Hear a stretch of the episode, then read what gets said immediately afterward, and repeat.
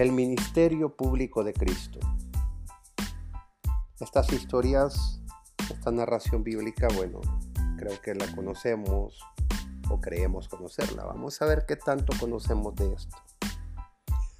Soy José Mendoza, formador católico. Bienvenidos a mi podcast. A su regreso al desierto, Cristo llamó a sus primeros discípulos. Los doce apóstoles recibirían la misión de difundir la buena noticia no solo a Israel, sino al mundo entero. El número era sumamente significativo, puesto que hace referencia al pueblo de Israel, que procedía de doce tribus, y el posterior reino que siguió la misma organización. Los profetas habían proclamado que el Mesías restauraría el reino de Israel, reuniendo otra vez a todas las tribus bajo su dominio. Al seleccionar a doce apóstoles, Cristo reveló la culminación del nuevo Israel, su esposa, la iglesia, a la que prometió que persistiría hasta el fin de los tiempos. Cristo pasó a cerca de tres años recorriendo Israel, enseñando, predicando y curando.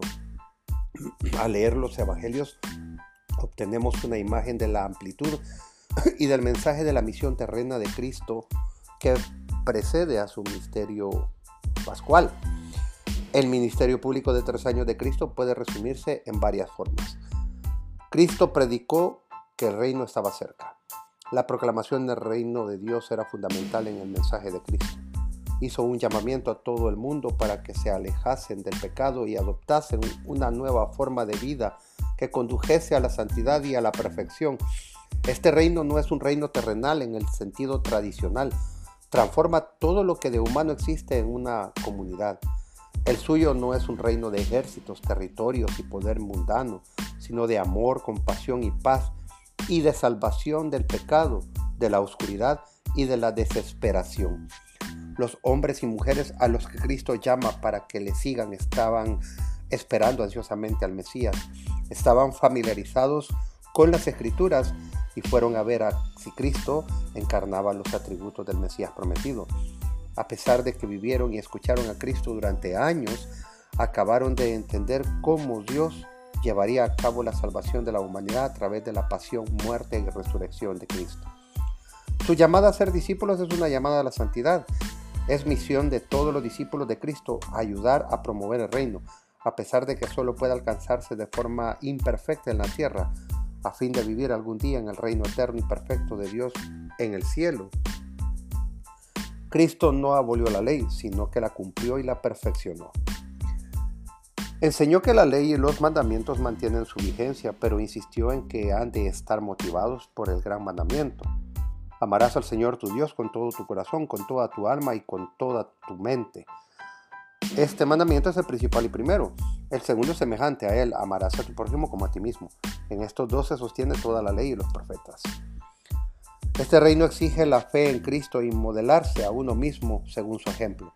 Esto requiere necesariamente que el amor sea expresado no solo en la adoración a Dios y en la obediencia de su ley y mandamientos, sino también en la compasión, misericordia y justicia hacia los demás, particularmente hacia los más necesitados y marginados de la sociedad.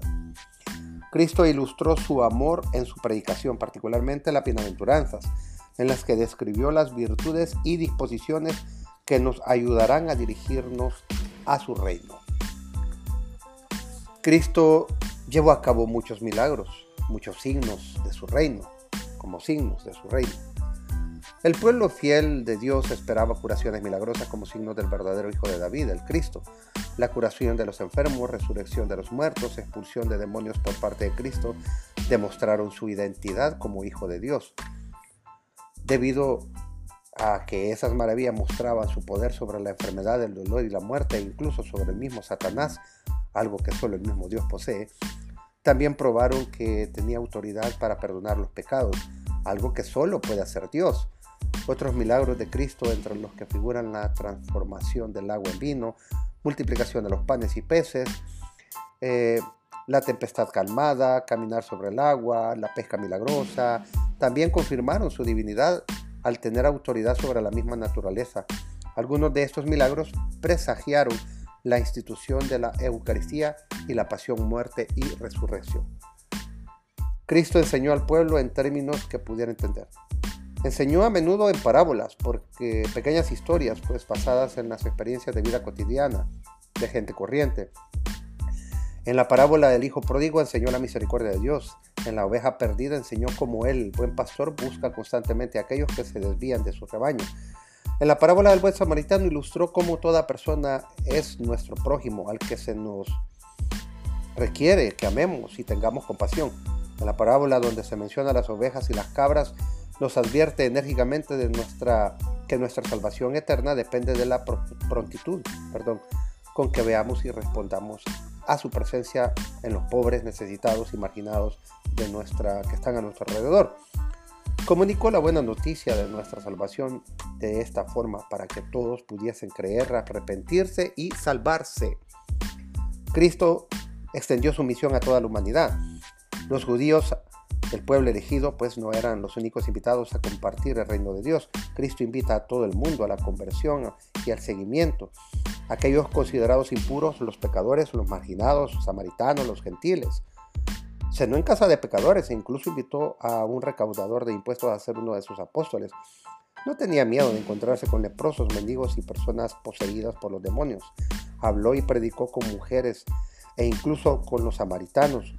Como dijo aquellos que le criticaban por cenar con pecadores, no he venido a llamar a los justos, sino a los pecadores a que se conviertan.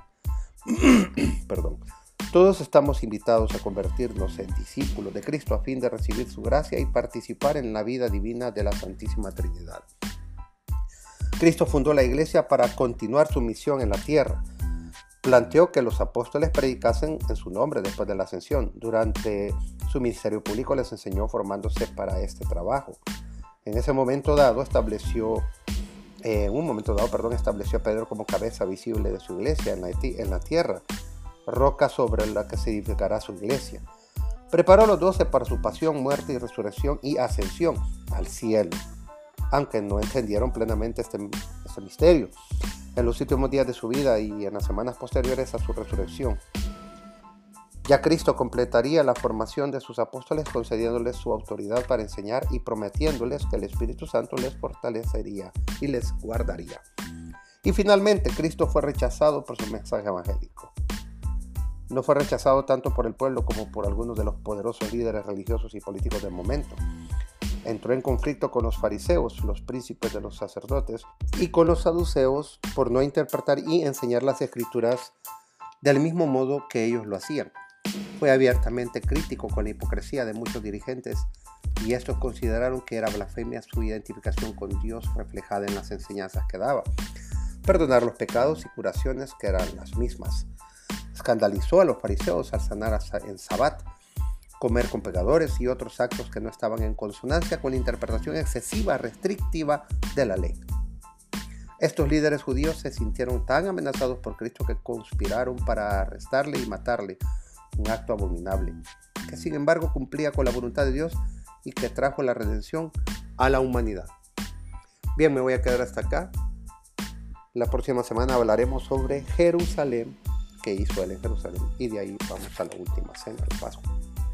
Bueno, esto es eh, muy interesante. Recordemos, los católicos tenemos una gran riqueza, pero debemos siempre profundizar y meditar en estos textos, lo que nos relata la humilía, bueno, lo que hablamos y escuchamos en la misa dominical, así como otras tantas fuentes que de la misma escritura interpretada por el magisterio de la iglesia podemos tener.